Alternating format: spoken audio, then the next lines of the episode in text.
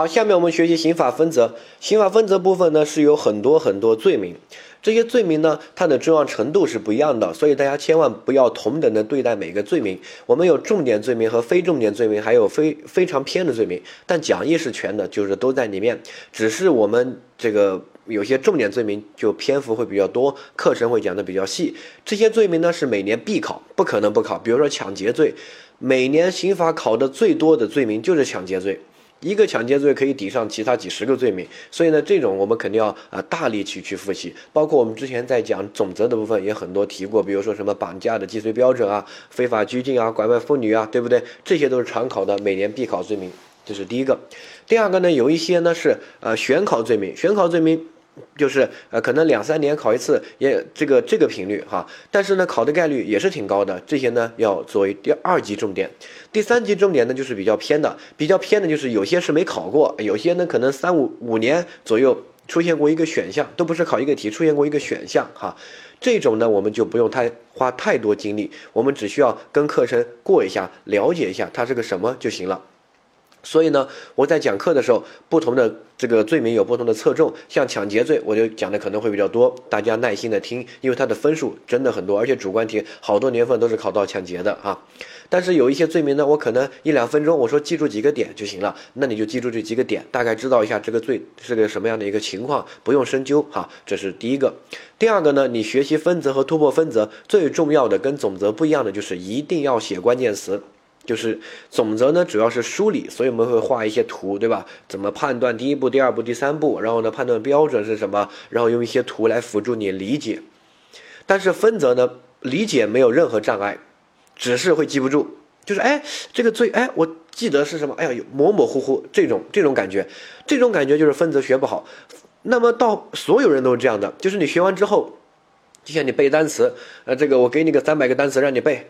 啊，我们三五天把它学完背完，背完之后，你过段时间又忘记了，过段时间又忘记了。刚刚学完，你觉得哎挺简单的，对不对？所以呢，要想突破分则，第一个得多重复，第二个得写一些关键词出来。讲义上会标一些重点，这个是我帮你标的。但是你后期复习呢，你要自己写一些关键词，比如说你写一个啊绑架罪冒号，对吧？然后一啊控制人质既遂。二利用第三人担忧的意思，三这个绑架中抢劫这个责一重，对吧？这些我们讲义上和课程里面都会给你强调。然后你这样整理好之后呢，其实是不多的，可能我们之前整理过，就十几页 A A 四纸就可以把这个呃每一个。这个罪名下面的重点都全部涵盖，那这十级 A 四纸啊，你就中间过段时间翻一下，然后平时做题错了，加在上面加两个关键词或者标一个重点啊，去记一下，只要多重复就行了，不用去背。背的意思就是很多人一听背就怕，就是要拿着把它背下来，把它默写下来。不是的，现在主观题开卷考，客观题、选择题，正确答案就在你眼前，你背它干嘛？只是你会记不清，记不清的话多读、多重复，甚至多写两遍就好了。听到没有？好，所以呢，分则，如果你没有养成动手写关键词的习惯，习惯，那你分则一定学不好，而且你会觉得刑法最难的是分则。你不信，等到我们这个学完之后，你去做一套卷子，刑法总则和分则。各占一半的那种题，总则如果你理理解到位了，你没有怎么记，基本上也不会容易错啊，可能得分率可有有可能有个百分之七十。但是分则你觉得比总则简单啊，这些东西一说就懂，一看也就能够理解。但是得分率可能只有百分之四十。我们都是经过无数年学生的实践。但是呢，如果一个学生抄完关键词，读个一两遍，啊，再去考这张卷子。那么它总则和分则得分率就基本差不多，可以得到百分之七十左右的分值。所以呢，如果你偷这个懒，这个课程不管是什么老师的课都是白学，就是你分则永远学不好。但是你只要踏踏实实的听完这个课，然后看一个罪名，写一些关键词，这些关键词其实我们讲义上都给你整理好了，然后我们讲课也会给你强调，只是呢你再结合自己的吸收和理解，把它再简化一下，写一下。你只要写完以后多读两遍，你分则就学得特别好啊。呃，所以这个是学习方法的一个强调，请大家务必注意要写关键词哈。哪些关键词是重点呢？我们到时候讲课的时候会有，讲义上也会给你标记、加粗、加加变变颜色、变蓝色之之类的哈。下一个，我们看到这个分论概述这部分，第一个呢，呃，我们分则呢分为章节，这个刑法的法条也是分章节的，不是从第一条就到后面的，没有，它分小章和小节哈。那么尤其到分则部分就分章节会分的比较细，它的分类标准是什么？就是我们有好几百个罪名，那哪些哪些罪名是一个章，哪些罪名又是另外一个章？它分类标准是这个这些罪名侵犯的法益，如果这些罪名侵犯的法益是同一类的，那么就把它归到一个章。好，典型的有如下这几个章，这个不需要你去背，只需要你大概熟悉。好，分则章节目录是这样顺序顺下来的。呃，危害国家安全，就是它侵犯的法益就是国家安全的法益；危害公共安全，它侵犯的就是公共安全的法益。比如说我在地铁上埋个炸弹啊之类的啊，这种就是公共的安全。下一个是破坏社会主义市场经济秩序，它侵犯的法益就是经济秩序哈。像典型的走私啊、假币啊啊这些犯罪啊。它就是影响到经济秩序，呃，比如说走私一些 iPhone 进来，那他这个国内的合法的上关税的这个经销商，他就卖不过你啊，对吧？这些水货肯定便宜，没交税啊，所以呢会影响到经济秩序哈。还有像这个假药。假药这个这个罪啊，就在这个章节。你看那个《我不是药神》那部电影，那个药确实有疗效，对吧？在印度就是很好的药，但是为什么要给他定罪呢？因为那个假药那个罪，它并不是侵犯人身权益犯罪，它是侵犯经济秩序。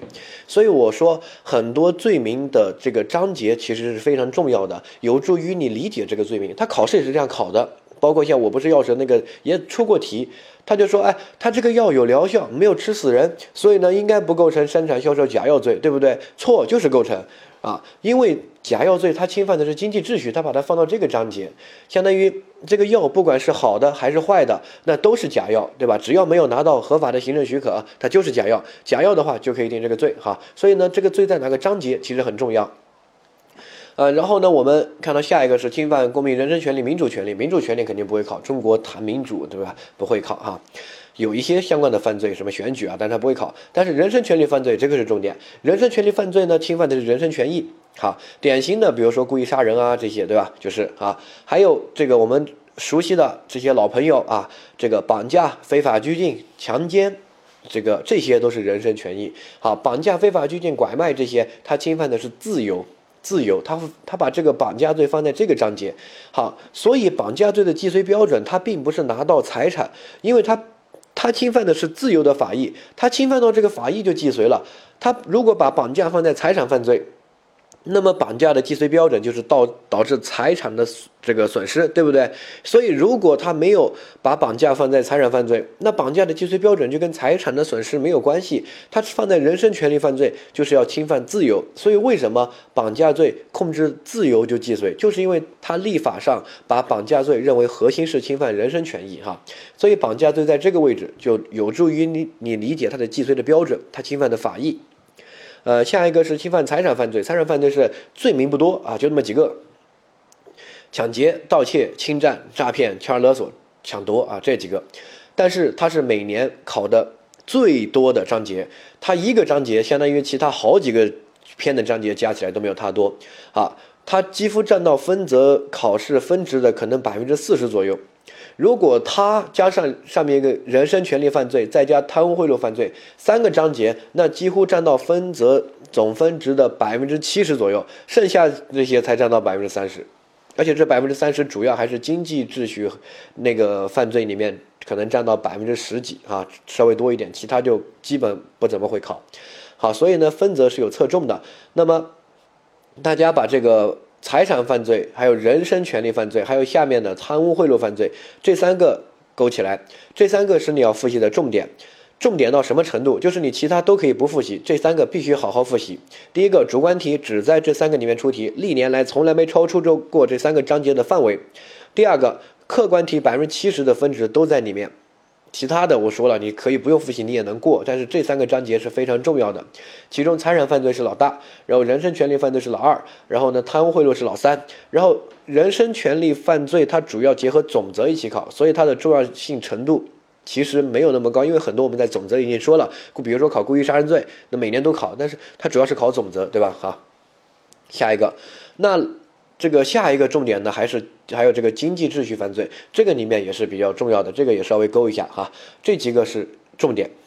好，下一个，我们看到继续往后面过一下这个分则的章节，这样你有助于你理解。下一个是这个侵犯财产犯罪，财产犯罪，比如像抢劫这些就归到里面哈。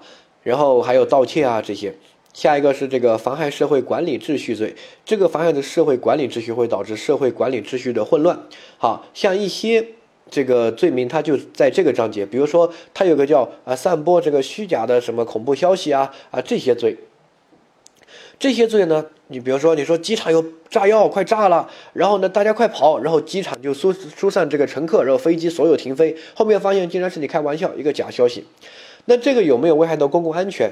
没有，因为没有真的炸弹，对不对？所以呢，它这种影响的是社会的秩序，哈，就会导致社会秩序的混乱。像很多都是在这个社会秩序里面，比如说一些违禁品的犯罪，那都在这个里面，哈。像什么啊，这个呃毒品，哎，有人说。走私毒品罪应该是在经济秩序那个章节，因为走私罪都在那个章节，对不对？错，走私毒品罪就在这个部分，因为毒品它是没有经济秩序的，你从来没听说过我们用毒品来这个加强经济，对不对？好，毒品那是非法的东西，所以呢，它是在社会秩序这个章节，还包括比如说呃相关的一些什么淫秽物品啊等等的，那都在这个里面，就是我们要严格管理这些哈。下一个，这个国防利益。这个不用管，它不会考。然后贪污贿赂是重点哈。然后下一个叫渎职罪，好，贪污贿赂和渎职罪呢，它是分在两块。贪污贿赂，你看它的名字就一定要跟钱相关，它侵犯的是廉洁性，廉洁就是贪，对吧？渎职呢是滥用权力，呃，你这个这个有权利不好好用，可能是不作为啊，行政不作为，也可能是这个滥用权力哈，这种叫渎职。他们两个很多时候是有关联性的。比如说我受贿之后呢，我又渎职。啊，说的简单一点，我收你钱，然后用手头上的权利帮你办一些事儿，对不对？好，他们两个一般是在一起的，但是呢，它是分两个章节，因为有些没有，就是不一定你帮人办事儿就要收钱。比如说，呃，我的一个亲戚，我的一个初中同学，他就帮我忙啊，滥用他的权利，帮我拿一些什么规划许可啊等等的，但他没收钱，他也不缺钱，我也没有送他钱，那这个时候他就不构成受贿，他只是构成渎职，所以呢。一般情况之下，收钱滥用权利，对不对？权钱交易。但是有些特殊的情况之下呢，他可能只有渎职哈。还有这个贪污，贪污是贪污国家的钱，所以呢就跟这个渎职、滥用权利这些没有太大的关联性哈。这些呢注意一下，贪污贿赂犯罪是重点，渎职类犯罪呢，这个其实挺简单的，你看看这个罪的名字也大概能够猜出来，所以呢这个不用纠结哈。这个就是分则的章节体力结构。我期间说了一些。重点就是三个章节，然后外加那个经济秩序那个有几个像什么伪劣产品啊，然后呢这个走私啊，每年都有一两个题哈，然后呢把它重点复习一下，其他比较偏的呢，我觉得就没有太多必要好好的去认真的复习。我们讲课把这个罪名给你讲懂了，然后你记一点关键的，我们要求你记可能一个词就能把这个罪搞定，到时候呢记一下哈。嗯，但是请大家一定要注意复习的，就这个罪在哪个章节，其实是有助于你理解这个罪，而且它会直接考察。像之前绑架的既遂标准，很多人就死记硬背。其实你把这个绑架在哪个位置理解了，你这个自然就记住了，对吧？好，下一个我们看到罪状，罪状罪状就是对这个犯罪行为的一个描述的一个状况，到这个犯罪行为到底是个什么样的一个情况？那这个分则呢，在写不同犯罪的时候呢，有如下四种情况。简单罪状，简单罪状呢，就是把它简化，就是我们在描述，比如说什么是故意杀人罪的时候呢，我们就把它简化，就直接什么都没写。故意杀人罪，它直接就是故意杀人的，处死刑。无期徒刑，十年以上有期徒刑，对吧？那这个就是简单罪状，就是他没有对犯罪行为进行一个详细的描述。简单罪状大部分出现在自然犯，自然犯就是自古以来古今中外都构成的那些犯罪。所以呢，既然自古以来大家都知道，那我们就没必要给大家进行详细的描述，对吧？好，下一个叫续名罪状，续名罪状就是对这个犯罪的这些构成的特征进行了详细的描述。这些续名罪状呢，一般都是叫法定犯，跟自然犯。形成一个对比的概念。之前一开始讲犯罪分类的时候就说过，你只要理解了这个概念，很多东西不要去记它了哈，就自然而然就懂了。自然犯呢，一般都有这个简单罪状，对不对啊？自然犯中，一般我们之前都说了，都有一些不成文的构成要素哈。而这个法定犯呢，就是本来古代啊、国外啊，可能这个行为都不是犯罪，或者过去都不是犯罪，然后我们现在立法才把它规定为犯罪。那这个呢，就跟大家。这个正常人的这个生活理解有偏差，就是哎，之前我又不知道这个行为是犯罪，不像故意杀人，我没学过刑法，我是一个这个不懂法的人，我也知道故意杀人是犯法是犯罪，对不对？要去坐牢，有可能判死刑。但是比如说你没学过刑法，你知道有个罪叫做这个这个窝藏包庇，或者你知道有个罪叫做什么呃呃危险驾驶罪吗？可能都不知道，对不对？或者你大概听说过，但你不知道它到底是个什么样的一个行为。但故意杀人，你没学过刑法，你也知道是个什么行为。但危险驾驶是个什么行为，你知道吗？对不对？不知道哈。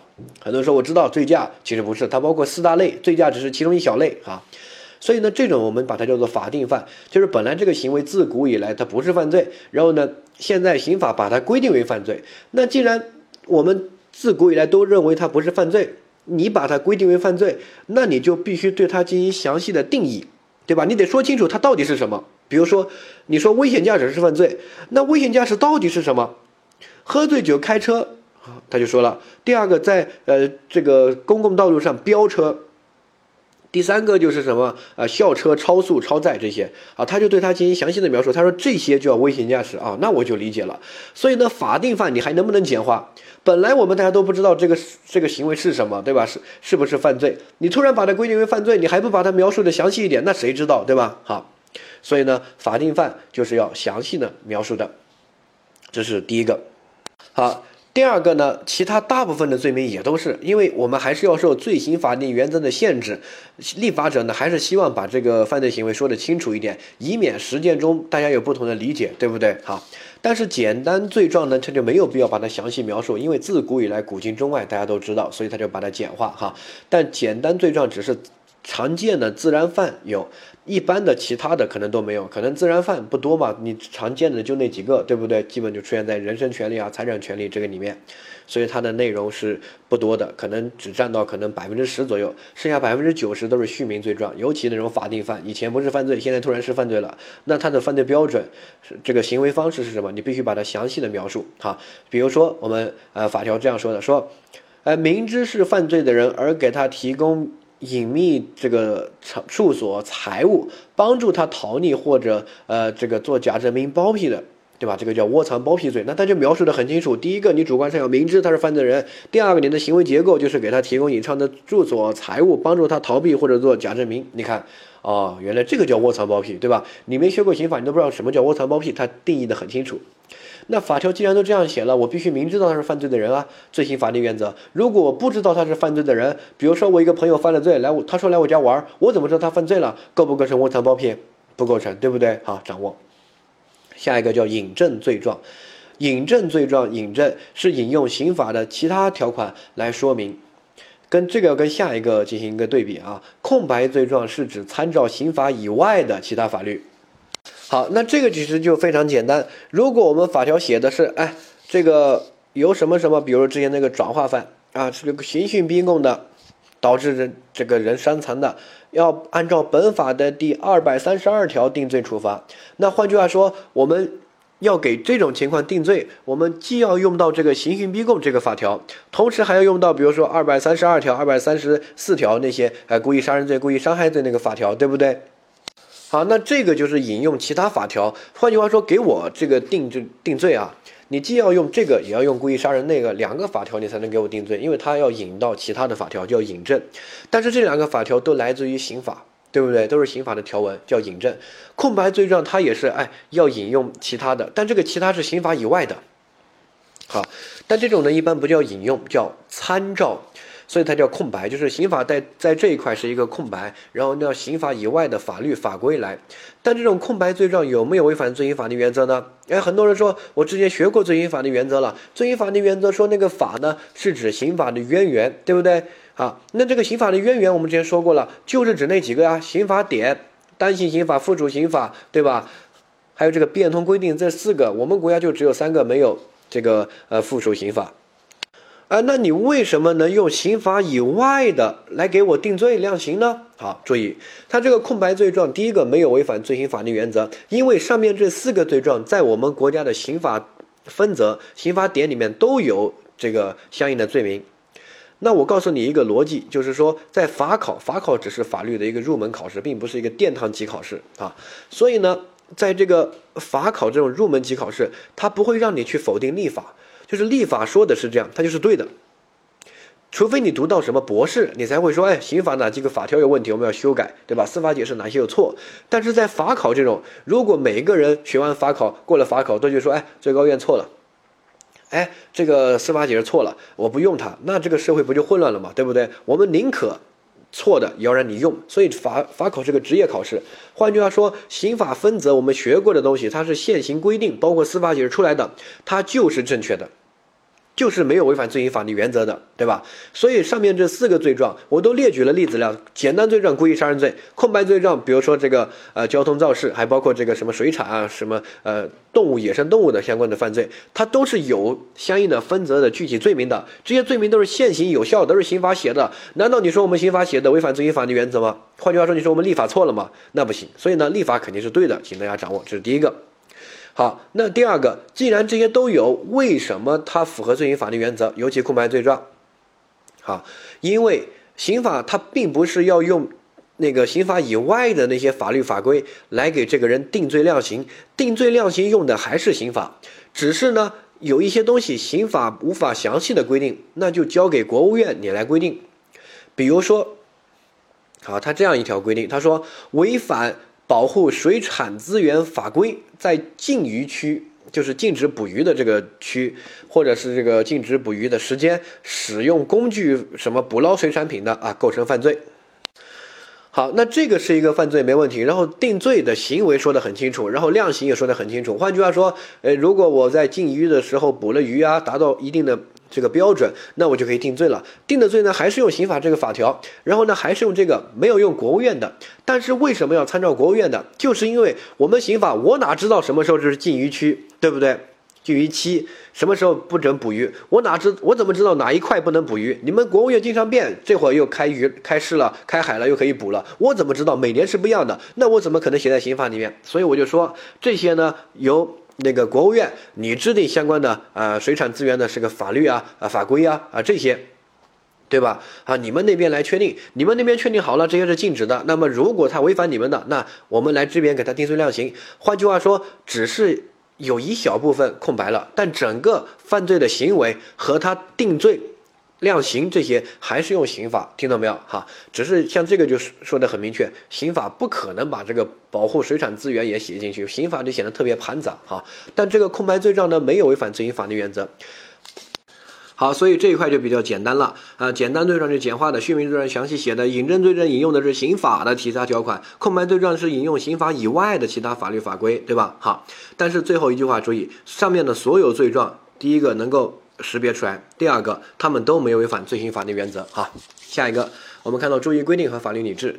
然后这个白浪涛老师他的书花了很多时间讲这个，其实不重要。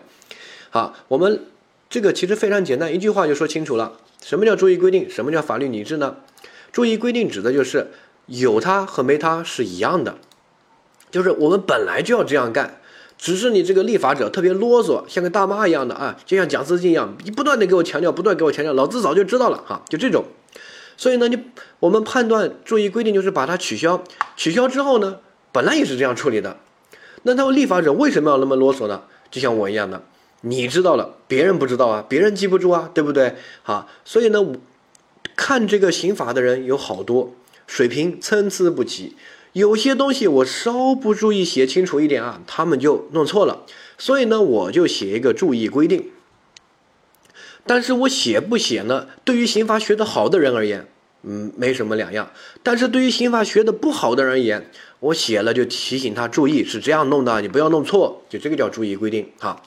它的作用就相当于下划线，用红笔把它画一下，用荧光笔把它勾起来，它就相当于一个荧光笔。就是你勾不勾，它都是这样处理，只是你勾了呢，就强调一下哈。而法律理智呢，法律理智可不是，法律理智是本来不符合这个这样做的，这样这样处理的，不是这样处理的，但他把它拟制为这样处理。好，我们在罪数部分学过的很多东西，它都是一些这个法律理智。比如说，我们学过一些转化犯，对不对？好，哎，我们还学过一些，比如说转化的抢劫。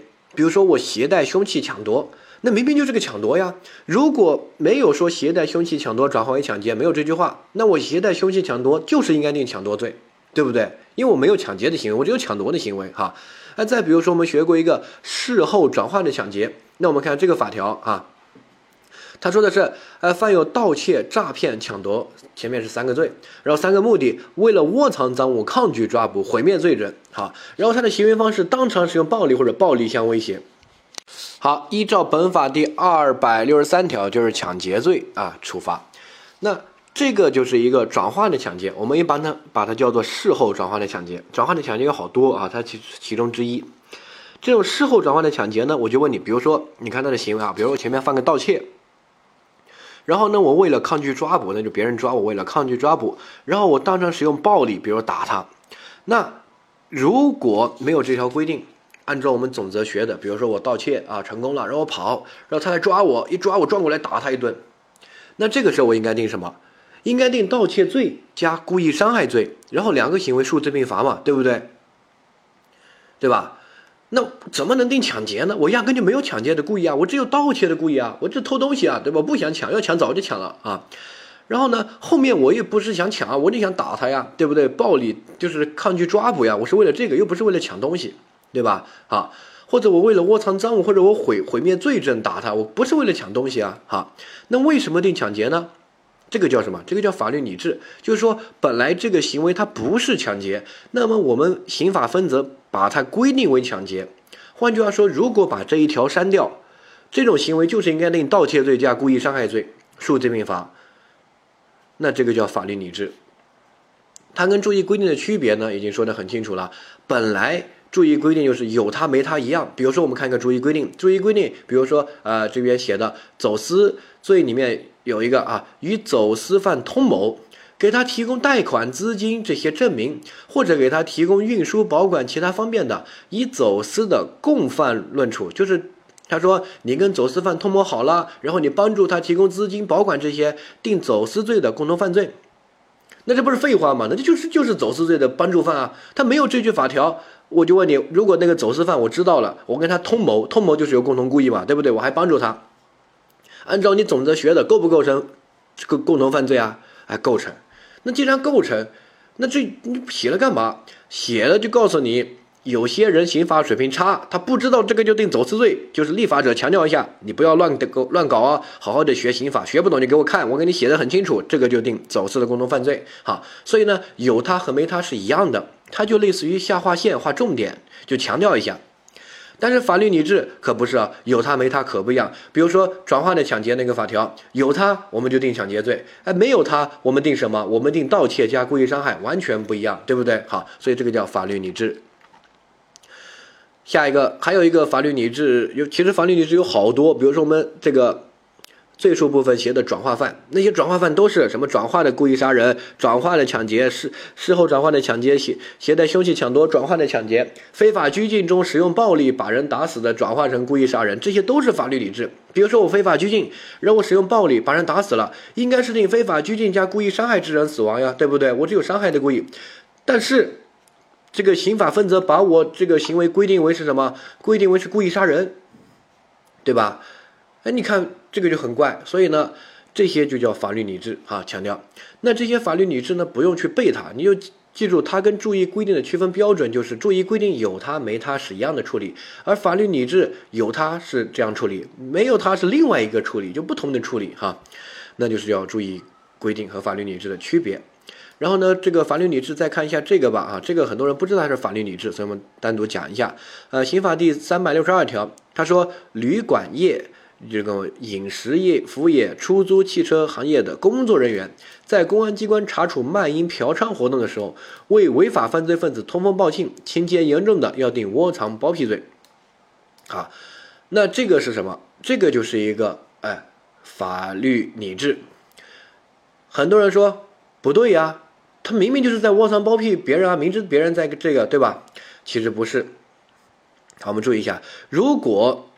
卖淫嫖娼那个活动，它还不构成犯罪的时候，那你窝藏包庇的就不是个犯罪分子，因为窝藏包庇罪，我们之前看过那个法条，明知别人犯罪，对不对？还给他提供这个呃这个什么住所呀、财物呀，帮助他藏匿藏藏匿啊，呃做假证明啊，这些呢叫窝藏包庇，对不对？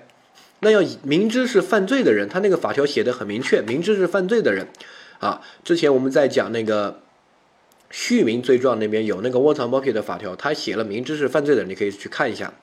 而现在这个，我们再看到这个法条三百六十二条，卖淫嫖娼活动给犯罪违法犯罪分子通风报信，那卖淫嫖娼有可能构成犯罪，也有可能不构成啊。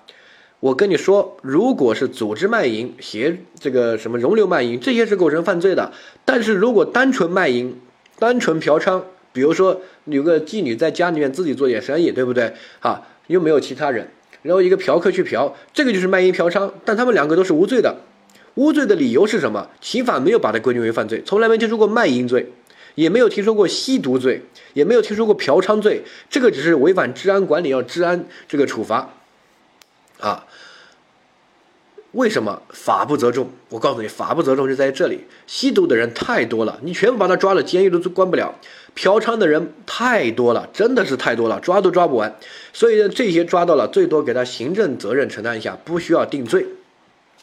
但是卖淫嫖娼的多，而而周围的啊这些人就少了。比如说组织卖淫的、开这个妓院的这种就少，对吧？我们可以把这些行为定罪。所以呢，吸毒是无罪的，他只需要强制戒毒罪，但他不需要定罪。但是卖毒品、运输毒品、制造毒品，周围的一系列就把它规定为犯罪。这个吸毒和这个卖淫嫖娼就这个特点，因为人太多，没办法。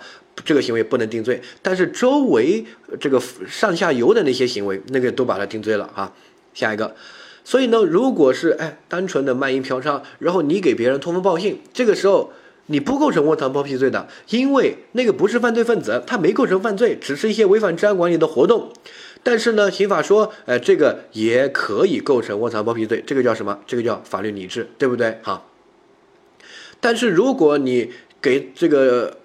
呃，通风报信的是一个已经构成犯罪的，比如说什么组织卖淫罪、强迫卖淫罪，对吧？这些，那这个时候有这条规定和没有这条规定是一样的处理，对吧？你明知道别人在犯罪，你还给他通风报信啊，这就是窝藏包庇啊。所以呢，这个这种时候就是呃注意规定。所以你看这个法条有时候是注意规定，有时候法是法律理智，有时候是注意规定，指的是他本来就是一个犯罪的人。组织卖淫罪啊，等等的，那这个就是一个注意规定，因为没有这个也是这样处理，他就可以定窝藏包庇，对吧？但是如果他不构成犯罪，他只是一个违反治安管理，就是行政处罚、行政责任，啊，单纯的卖淫嫖娼，那这个时候你给他通风报信，原则上是不需要定窝藏包庇罪的，因为他不够那个对象不构成犯罪。但是刑法分则这样规定之后呢，也可以给你定窝藏包庇罪，这个叫法律理智。好，所以这种有时候是注意规定，有时候法律理智，要看不同的情况掌握。好，下一个。好，法律理智这个东西呢是特殊规定，它不能推广到其他的适用。你不要说，哎，携带凶器抢夺定抢劫，那我携带凶器盗窃就应该定抢劫。对吧？那不是的，它只有在这个特殊的情况之下，它有特殊规定才适用，没有特殊规定还是不能适用的。相当于我们总则学的那些原则是原则，对不对？可以适用于大部分情况，除非有分则有例外规定，那才适用分则例外规定，否则我们都要按照总则的原则来定罪处罚，尤其罪数那一块，对吧？好，所以呢，我就一个抢夺行为，只是我装了携带了一把刀。那这个时候我们翻法条，发现抢夺罪那边写了携携带凶器抢夺的定抢劫，这个叫什么？这个叫法律理智，转化犯都是法律理智，转化成抢劫，对不对？好，这是这种情况。但是携带凶器盗窃，我翻翻法条，盗窃罪没有说要转化为抢劫啊，那你携带凶器盗窃能不能转化为抢劫？不能，对吧？好，所以呢，法律理智属于特殊的规定，只适用于特殊的情形，不能推广适用。哈，掌握。